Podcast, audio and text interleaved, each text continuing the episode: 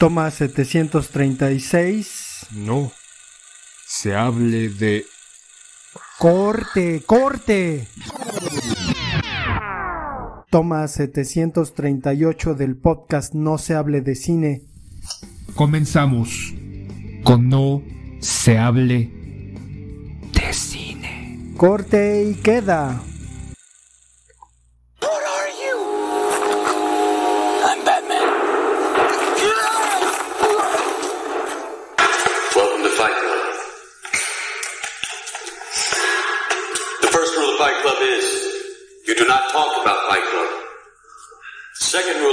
Club is you do not talk about Fight Club.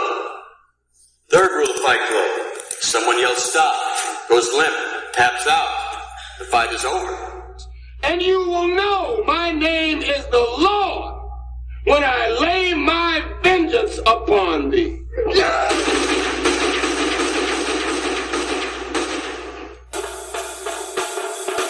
Choose life. Choose a job. Choose a career. Choose a family. Choose a fucking big television. Choose washing machines, cars, compact displays, and electrical tin openers.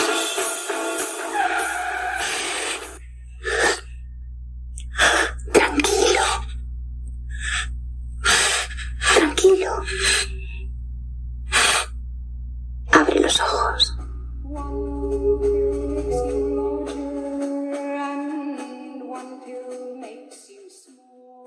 Corte.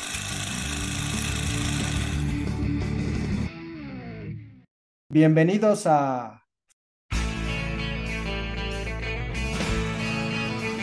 Friends con Sila y el poeta.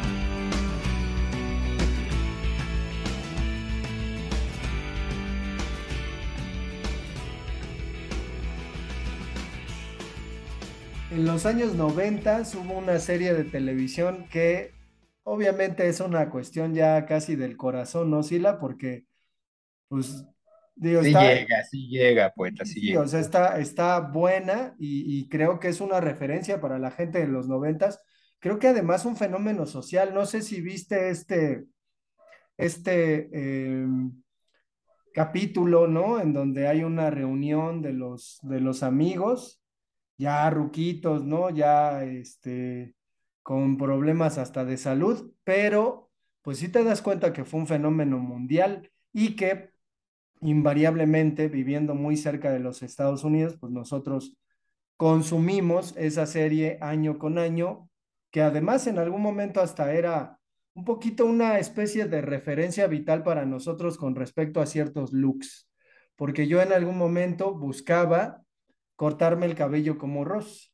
Pero no sé, ¿cómo estás, Sila? ¿Y qué recuerdas de amigos, como le Bien, pusieron a bien, Tony? pero que creo que en la actualidad varios episodios de esta serie serían políticamente incorrectos, ¿no? Porque ya como nos gusta cambiar y decir que pues no, no, no, hay que cambiar las cosas y demás. Pero por ejemplo, tú de estos, de, de Ross Geller, Chandler Bing y Joe, ¿con cuál te identificabas, poeta? Porque ah, cabe aclarar pues que creo que sí tenían ciertos aspectos que a muchos de los televidentes o mucho quien veíamos este programa nos sentíamos identificados en mayor o menor medida con alguien. Yo, por ejemplo, con Ross, aunque pinche Ross era un pinche manipulador a más no poder, un quejumbroso de mierda, y creo que los que nos escuchan o los que nos han escuchado, pues creo que sí me queda el dedal, ¿no, poeta? ¿Tú con quién te identificas? Con Chandler, porque, o sea, ahorita me estoy acordando, no mames, o sea, sí está muy cabrón porque, por ejemplo, yo en algún momento hasta me compré un pinche chalequito y andaba con mi chaleco negro y mis camisas de manga larga, o sea, camisas así como de vestir, a veces de mezclilla, porque precisamente veía Friends y en algún momento hasta el corte de cabello, ¿no? Pero lo curioso es que, pues nosotros, ¿qué tendríamos si la, eh, andábamos en, en nuestros 10 y algo y pues los amigos ya andaban en los 30 y algo, ¿no? Entonces, curiosamente, nuestra vida y la de ellos, obviamente nosotros viviendo en un país de tercer mundo, perdón, en un país en vías de desarrollo, y ellos en un país de primer mundo en Nueva York, nosotros en la Ciudad de México, pues el asunto de la cuestión eh, amorosa era algo aspiracional para nosotros simplemente, ¿no? Es decir, pues ni en pedo, güey, ni en pedo íbamos a poder tener una vida amorosa, aunque nosotros también teníamos nuestro grupillo de amigos. ¿Quiénes estaban en esa pinche bola así cercanos? Carlos, Pedro, Aarón, Sí, eh, Saúl, y de las mujeres, pues quién, este, Edna, Livier. Sí. Karina, otra Karina que luego se fue. Y ya no me acuerdo, güey, pero bueno, ¿sabes Este, también que me también brinca? está, ay, otra, Joana, Joana, pero también Simón. me brinca Beverly Hills 90-210. Deberíamos echarnos un episodio sobre eso porque, no mames, íbamos en secundaria y veíamos esas mamadas, pero bueno, No, pero en Beverly Hills, o sea, todos eran promiscuos, entonces no se parecía sí. mucho a nosotros, porque Pues de, sí. de eso nada. Y hay que poner que Friends es de 1994, duró 10 temporadas, entonces, como tú bien dices, poeta, nos agarraron a plena adolescencia y estos, estas historias, ¿no? De esos amigos que se la pasaban en este café, que no recuerdo cómo se llama, sentado en su sillón, que en cada capítulo el sillón estaba libre, ¿no? Y ahí estaban todos estos tipos, tres hombres, tres mujeres, con apariciones intermitentes de otros personajes secundarios. Incluso te acordarás en un capítulo que salió el entonces, la entonces pareja de Jennifer Aniston, y aquí a lo que voy, Brad Pitt, ¿quién ¿Con quién, quién te caía bien de las chicas? A mí, francamente, esta Fifi me cagaba la madre. O sea, no la soportaba. Y por ahí de repente estas teorías que han salido hace poco, donde dicen que todo lo que pasó en Friends fue una invención de Phoebe, porque para aquellos que no han visto la serie, Phoebe cuenta en los capítulos que era una indigente que vivía en la calle. Entonces, esta teoría es que esta mujer veía, ¿no? a estos personajes a través del ventanal sentados en el sillón y que supuestamente dentro de esta teoría ella se imaginó todo, todo, todo lo que sucedió en, todo, en cada uno de los episodios de Friends, porque obviamente quería tener amigos. Pero, por ejemplo, ¿qué nos puedes comentar de algún, de tu personaje favorito aparte de Chandler, el que peor te caía, o algo, algo para nuestros radioescuchas, o más bien escuchas? Pues eh, en general es que creo que había un gran equilibrio con respecto al, a los personajes, ¿no? Y de hecho a los personajes incluso secundarios. Me acuerdo mucho de los papás de, de Chandler y Mónica, que son pues personajes que aparecen ahí de vez en cuando. El propio papá, mamá de Chandler, ¿no? Que también aparece ahí algunas veces. Eh, Sean Penn, que era novio de la hermana de, gemela de Phoebe. Creo que, creo que más allá de eso, digo, ahora, pues curiosamente lo, lo observamos desde otra perspectiva, ¿no? A pesar de que, pues si vemos los episodios, pues son bastante hilarantes y entretenidos, pero creo que en general no, yo no iba por la vida odiando a Joy o a, o a Ross, al menos me parecían como, pues un poquito esto, ¿no? Como modelos aspiracionales de cómo comportarte, cómo vestirte sobre todo.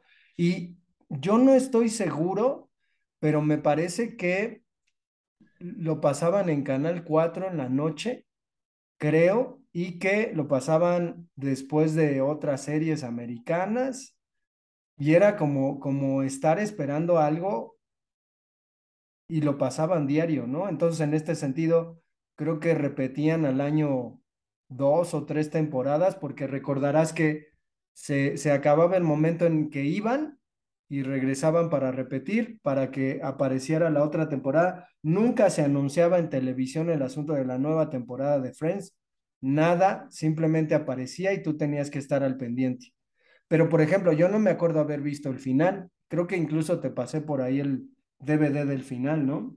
Sí, porque no, tampoco igual no recuerdo haber visto el final en la televisión, no sé si lo pasaron en algún momento, pero bueno, ya estando hacia 2004, pues ya como una mayor facilidad de ver las temporadas pasadas por Blockbuster o de repente esta pues purulenta accional de acción de, por ejemplo, comprar o piratería y ahí que había la posibilidad de comprarlos eh, capítulos o las temporadas pasadas. Y como tú bien dices, ¿no? Acompañado de otras series que creo que había varias series, Los Años Maravillosos, que también de alguna mayor o menor, menor medida como que nos marcaron, caricaturas, series, macros, este, Voltron, Massinger Z, los Thundercats. Entonces, creo que en, este, en ese sentir, la, durante la niñez o nuestra niñez y nuestra adolescencia sí estuvo muy marcado por estas series o programas que realmente nos hacían la vida más divertida y más alegre pese a todas las condiciones y sí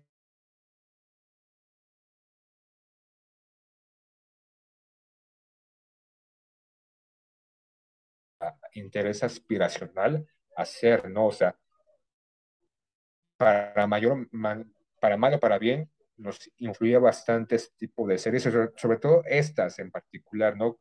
Hablas de Melrose Place, donde era como más este, el, el, que todos se metían con todos, eh, Beverly Hills 90-210 también, entonces, en distintas tonalidades, pero Friends creo que para nosotros y para mucha audiencia, no solamente en Estados Unidos y también aquí en México, fue un boom, un partaguas, una gran serie que vimos y como ahorita puede ser no Juego de Tronos o este, este Stranger Things o cualquier otra serie que ahorita hay mayor, una mayor posibilidad de ver N cantidad de series, pero en ese entonces, como simples mortales o clase de medieros, nuestro top era lo que pasaba en Televisa, principalmente en TV que también de repente pasaban estas series.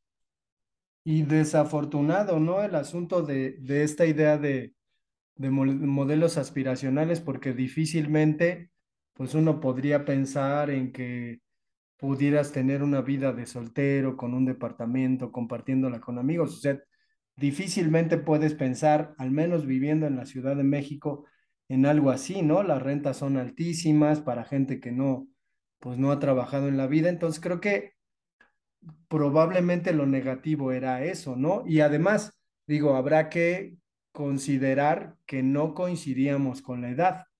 En nada, ¿no? Ellos de 30 y nosotros de diez y tantos, entonces pues definitivamente no había ahí como, como concordancia a pesar de que pretendíamos emular algunas cuestiones, ¿no? Yo me acuerdo mucho que alguna vez estaba, o sea, ya de plano, de madrugada, porque compré unos discos. Creo que esos son los discos que te presté, no me acuerdo, hasta originales, cabrón. Que tenían como dos discos y tenían cuatro capítulos cada uno. Y además, o sea, lo curioso es que, por ejemplo, a mí me sirvió de alguna manera para entender un poquito más el inglés, porque yo puedo ver este, amigos o friends en inglés o en español y no pasa nada. Curiosamente, reconozco la voz de, eh, del, del, inglés, ¿no? O sea, reconozco, es una voz, son, son voces familiares para mí. Entonces, en este sentido, digo, a mí me sirvió un poquito para, para entender el inglés, pero me acuerdo mucho que algún día este, estaba viendo en la, así en la madrugada un episodio donde Joy vive solo y se le descompone el, refrigerador y no le quiere pedir permiso, dinero prestado a Chandler. Y entonces lo que hace es empujar a Ross nada más porque está ahí al refrigerador y decirle, me debes dinero porque se descompuso el refrigerador, ¿no? E ese tipo de cosas que, que hay en estos personajes, de repente, sobre todo de humor disparatado, o sea, sin sentido, era lo que más me, gustaba. Y de hecho ahora que, por ejemplo, pues me dedico a escribir un poco de teatro, pienso mucho en eso, o sea, pienso en esos gags que son pues como, creados del sinsentido, ¿no? y yo me acuerdo que como lo estaba viendo en DVD, lo regresaba y lo regresaba y me moría de la risa y es algo que pues me acuerdo bastante. Pero sí, como dices, ¿no? Este modelo aspiracional, en este caso, que tuviera un departamento de las caracteres que tuvieran en Nueva York, en la Gran Manzana. Y aquí, ¿qué sería? ¿La Condesa, la Roma, la del Valle? Yo creo que más la del Valle, ¿no, poeta? Entonces sí, era como demasiado alejado a la realidad, ¿no? De ser de la clase popular y no ser este Weisican, Weisican, o como quieran decirle. Entonces, creo que sí, de repente como que tal vez nos ilusionábamos con estas historias y nos salíamos un poquito de la realidad y tal vez nos escapamos de todo lo que estaba sucediendo a nuestro alrededor, que como ya lo hemos llevado en algunos programas.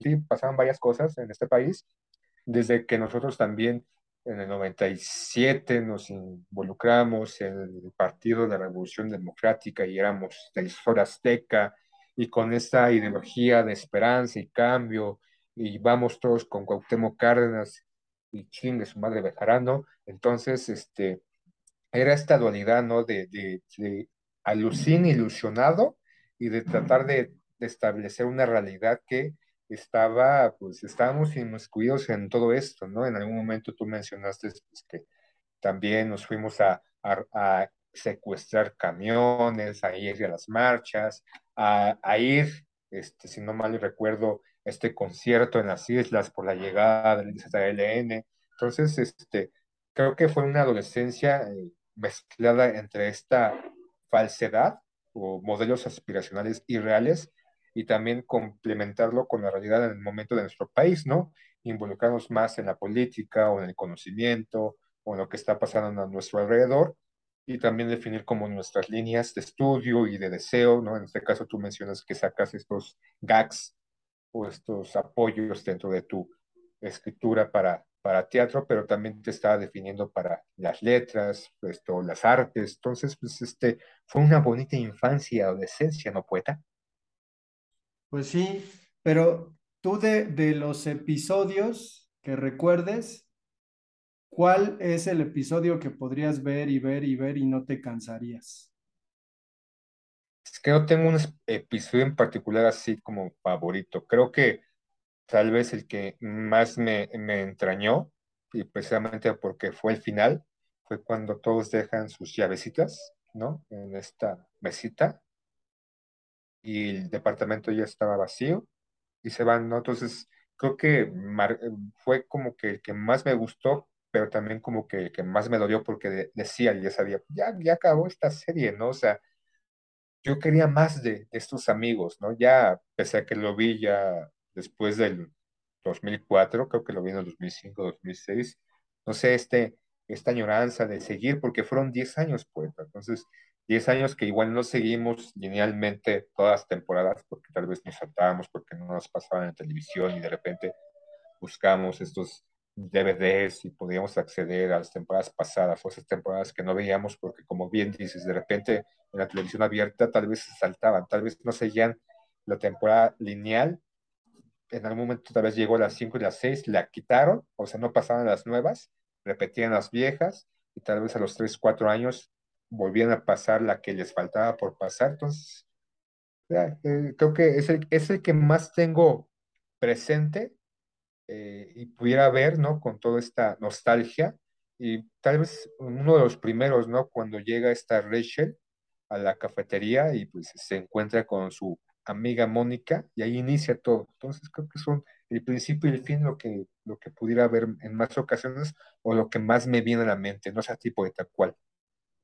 Pues este, este en donde Ross eh, y Rachel se dan cuenta a través de un video que al menos Ross tenía ahí como cierta atracción por ella, ¿no? Y que hay un capítulo como de flashback en donde regresan al pasado de ellos y es que ese pasado pues correspondía a nuestras edades, ¿no? Entonces, en ese sentido, por eso yo creo que es uno de mis, de mis predilectos. Pero más allá de, del asunto con respecto a lo que mencionaba al principio del podcast y la recepción que hay de la serie, pues sigue siendo una, una serie demasiado vista, ¿no? Al parecer en otros países se sigue repitiendo. Yo no sé si en televisión abierta se repita. Sí he visto, por ejemplo, alguna vez en algunos estados de, de del país que, que en pues televisión por cable sí pasan amigos y hay maratones y todas estas cosas, pero pues yo creo que en algún momento va a ser una serie redescubierta, ¿no? Si no es que en estos momentos alguien la está viendo. No sé quién la, quién la tenga, este, por derechos HBO o algo así, ¿no? Pero pues No creo que también es este Netflix la compró, creo, Netflix la tiene. creo que sí, Ya, ahorita voy a checar si la, a ver si es cierto. Pero no bueno, digo. Creo, creo que eh, pues habría que concluir con el, con el episodio este de, de Remembranza. ¿Lo viste? Cuando se reúnen y que ya están viejos y, y No, hablan fíjate que no me llama mucho la atención, no lo he visto hasta la fecha. Ya tiene, desde el año pasado creo que está, Sí, ya, ya, ya. pero no me llama, o sea, creo que no, no, no, no, no quisiera como romper mi burbuja de recuerdo Ujú, viéndolos ya, este, ahorita todos nuevamente juntos a edad avanzada, con varios kilos de más. Entonces, no, no me, no me llama la atención, creo que me vivo en mis recuerdos. Pues yo, yo creo que está bien para dimensionar lo que pasó con la serie. Sin embargo, lo mismo, ¿no? Digo, a- al parecer en Estados Unidos todas estas series tienen un marketing y tienen una promoción eh, con la que se captura al público, ¿no? Y se, se le tiene al pendiente de qué va a pasar en la siguiente temporada.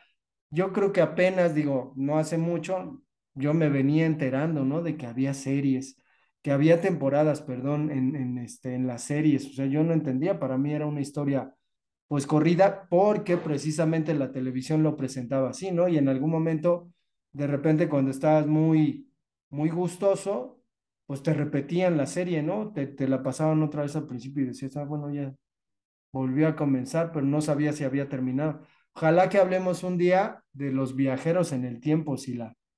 ¿Te acuerdas de esa serie? Uy, sí, sí, sí, el túnel del tiempo también, Tierra de Gigantes. No, sí bueno, pero tú porque tienes como 70 años, cabrón, ya hablas de cosas que mis papás vieron, no chingues. Ah, pero tú nunca viste eso, Tierra de Sí, lo Gigantes. pasaban, pero la neta no me llamaba mucho la atención. A mí sí me Esas cosas de Clarence, el, el León Visco y eso. El túnel del tiempo. Ajá. eh, ¿cómo se llama esta otra serie? Este, la, la, este, zona, ¿cómo se llama esto? Dimensión desconocida, Dimensión ¿no? desconocida Esa sí me acuerdo. Entonces, había, había series chidas, ¿no? Obviamente no, no, no tanto como ahorita, porque tienes al menos al año como unas 50, 60 series para ver, y no solamente de Estados Unidos y Canadá y de Europa, sino también esta intromisión o este gusto por las series este, coreanas y japonesas, por ejemplo, la, la, abogada y no sé qué tanto. Entonces, este, ahorita es difícil como seguir una sola serie, porque hay un chingo poeta.